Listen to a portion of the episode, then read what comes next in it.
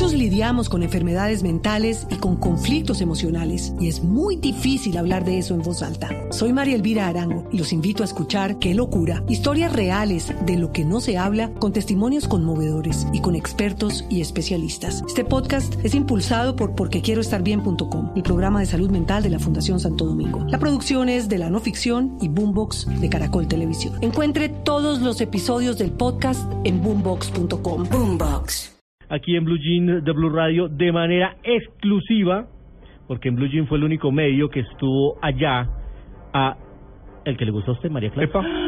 Jason. Jason Statham. Británico que llegó a esta saga y va a seguir. Es la buena noticia.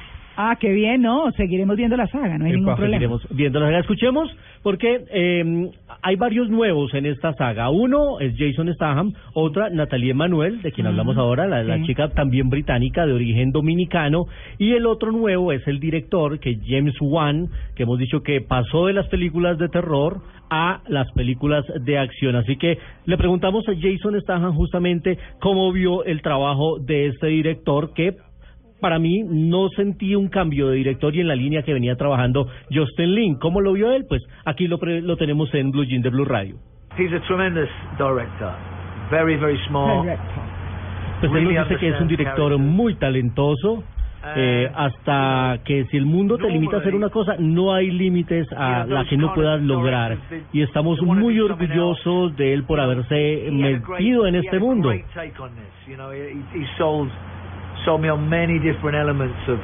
Dice que Justin todavía es un director que tiene mi corazón porque ha desarrollado los personajes, pero este trabaja muy bien y tiene todos los elementos de trabajo para hacer muy bien este tipo de películas.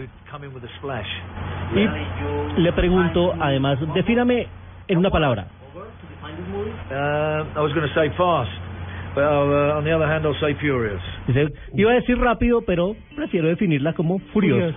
Furioso. Ahí está, las entrevistas completas con todos los actores y el director la encuentran ustedes en noticiascaracol.com, en la sección de informativos.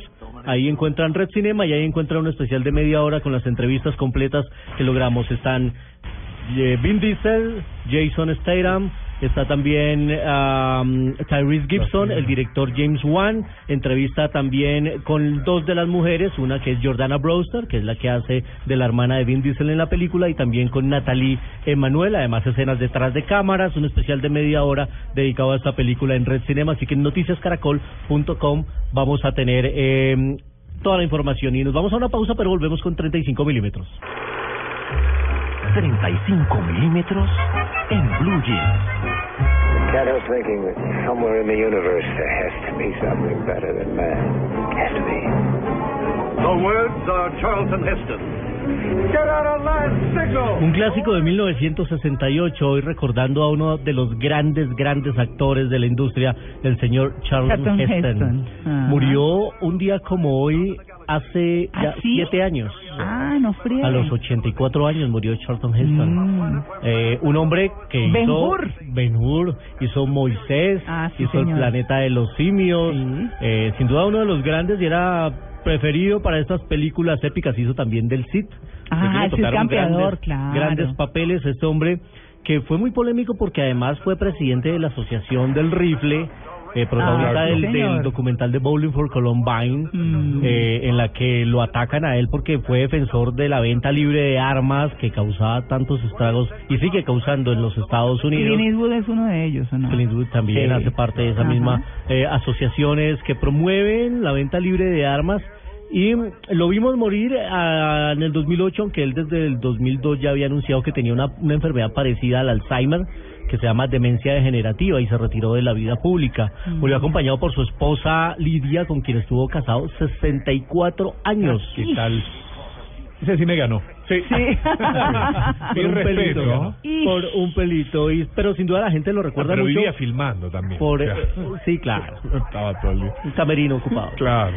Eh, eh, lo recordamos por esta película también, El planeta de los simios, un clásico de unos astronautas que van en una misión espacial, llegan a un planeta desconocido eh, y cuando se dan cuenta resulta que no habían llegado a un planeta desconocido, sino que habían llegado al planeta Tierra, pero ya era dominado por los simios y la raza humana eran los esclavos. Y se dan cuenta solo al final cuando aparece esa icónica imagen de la Estatua de la Libertad enterrada, Mm. eh, caída, eh, y él dice, esos bastardos lo hicieron, Bueno. destruyeron el planeta. ¿Cuántas veces vieron ustedes Ben Hur en el colegio? Uy, por lo menos. No. Bueno, no sé, Diego, pero No me acuerdo haberlo visto. De la Bueno. hora 45 a las 2 horas 30 y pico dormí seguro. sí, larga, larga. Era mucha gente construyendo algo y uh, empujando algo y otro venía Y la famosa látigo. carrera de las- de los- de la- los la- carruajes. Los carruajes, Sí. eso de pronto me acuerdo. mm, Se debería editar esa misma yo, para- creo que vi chicos de Ben hoy. Hur como tres veces. En 10 minutos. En el colegio. En el colegio. Sin Ahora, hablar de las que le llevaron sus papás. Las monjitas, no, las monjitas nos pasaban eso, San Francisco de Asís, la película de San Francisco de Asís, Hermano Sol, Hermana Luna. El, ma- el mártir del Calvario Eh, con Enrique Rambal. eh, Los dos del martirio. No, el, No, no, Calvario. Calvario, perdón. Los 10 mandamientos. Ahí está. Y ese era uno de los actores preferidos, Moisés también, y los diez mandamientos, eh, Charles. Heston haciendo de Moisés, yo lo recordamos porque justamente un día como hoy murió. Bueno, muy bien. Estaremos muy pendientes eh, de, de cómo se va a desarrollar la cartelera después, porque hay vía cinematográfica después de Rápidos y Furiosos, y van a llegar muy buenas películas esta semana, así que la próxima semana más detalles aquí en Blue Jeans. Muy bien, Luis Carlos, ¿qué es ese, no? Pero por supuesto. Tengo machista. Nueve y tres, sí, uy, qué, qué angustia.